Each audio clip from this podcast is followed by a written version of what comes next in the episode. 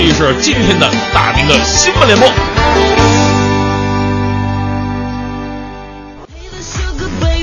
哎，咱们今天的节目呢，送景区的门票哈。第一条新闻还真的跟景区有关系。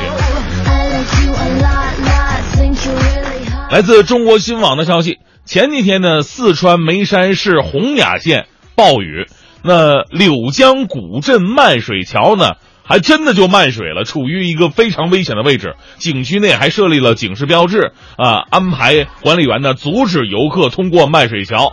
二十三号啊，还真的有游客越过警戒线，要强行过桥，被管理员制止了。此时呢，游客还嫌管理员语气生硬，竟然与同伴一起殴打管理员。目前呢，警方已经介入这件事儿，打人者被拘留了。虽然我跟这位游客素不相识，但是我猜测，在他脑子里啊，多半也被雨浇了，而且进的水还真不少，是吧？这些游客如果真的过了桥，出了事儿。是不是还得回头找景区赔钱呢？还得说哟，你看你当时啊，你怎么没拦着我们？为什么让我们过这桥呢？对这种人，就这种人呢，说实话，我还真的没辙啊。好话赖话，咱说的就都都都不管用。人家管理员呢，也是为了你的生命安全考虑。所以说呢，希望通过这样一次教育，能给你的脑子里边也上一根警戒线吧。最近呢，深圳的地铁是引发了广泛的关注。来自人民网的报道。说这个深圳地铁十一号线呢，刚刚开通不到一个月，这条线路很特别。而地铁吧，它跟那个高铁呀，这这动车都不一样。地铁都是比较那个从头到尾都是一致的哈，不像高铁还分什么什么座，一等座、二等座啊，特等座、头什么头等舱什么的。这个地铁就很类似于高铁和动车，它分为普通舱和商务舱两种。呃，商务商务舱的票价呢是普通舱的三倍。不同的价格致使两类车厢，一个是寥寥数人，一个则是爆满啊，挤得脸都变形那种，舌头贴窗户的呀。呃，工作人员说呀，说平时商务舱乘客确实是不多，但是到了周末也是爆满的呀。我建议啊，这个商务舱还不够，还得分出一个特等座，贵贵宾席什么的啊，免费提供饮料、电视啊、广播节目给他们听一听是。然后呢，这个普通舱也不够，还得再增加一个挂票，就挂在车厢外面那种。开个玩笑哈，正经来说呢，这事儿啊虽然是有争议的，很多朋友说这是地铁啊啊，方便大伙儿出行的。你如果弄一个什么头等舱啊，什么商务舱出来，没人坐，那不是浪费公共资源吗？所以我觉得吧，这事儿也没啥可争议的，人家愿意花钱那是人家的事儿。就像坐飞机，不也有头等舱、经济舱吗？我每次坐飞机的时候，我就发现头等舱总有空座。我想跟，哎，空姐能给我换下座儿？前面都事后的身材，人都都不干。那没办法，是吧？呃，如果没有市场的话，大伙都不坐，我相信呢，地铁经济舱也会自然，就是地地铁所谓的头等舱啊、商务舱也会自然而然的消失在历史的长河当中。那就让市场来检验它吧。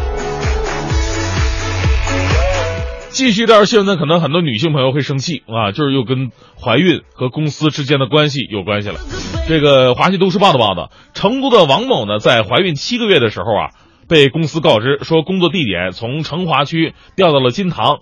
原来你上班走路十五分钟，现在好吗？现在上班二十七公里，坐车都得近两个小时。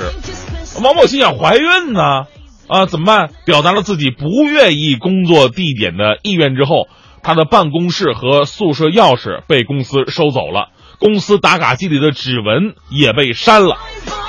最终呢，经过多日协商之后啊，王某跟公司终于达成了协议，就是产假期间不发工资，社保费用自缴，产假休完主动离职。所以说，在失去生计和失去孩子之间，这个抉择呀，还真的不是那么好做的。虽然说这无良公司犯违反了劳动法，可以向其索赔，但是回归到现实生活当中，当前真的是很多孕妇怀孕之后啊，被公司穿小鞋之后不了了之了，也是不争的事实。你想跟公司斗，胳膊拧不过大腿。气愤之余，我也想说说那些歧视孕妇的老板，你们家就没有老板娘吗？是吧？老板娘人家就不生孩子吗？啊？其实。说到这里呢，我突然想起了我的前搭档，我我的前任的那些搭档们也都是因为怀孕离开的。你看我们领导，不还是把他们留住做其他的节目了吗？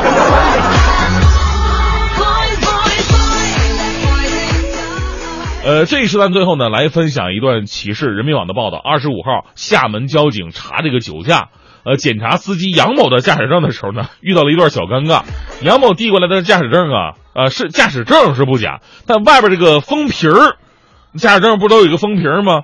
啊，上面写着“醉酒开车许可证”。杨某说了，说为了让驾驶证显得与众不同，特地去买的。结果呢？酒精检测之后啊，杨某因为酒后驾车被处罚了一千块，记十二分。是现在很多人确实很顽皮啊啊！有的人呢是把身份证弄了个什么清朝的，就是烂糟的；有的朋友呢就是把这个驾驶证啊弄什么，呃什么醉酒驾车许可证啊。大哥呀，许不许可不是你说了算的，是人家交警哥哥说了算的。还是那句老话，骗过自己并不意味着可以骗过别人。安全驾驶还是长点心吧。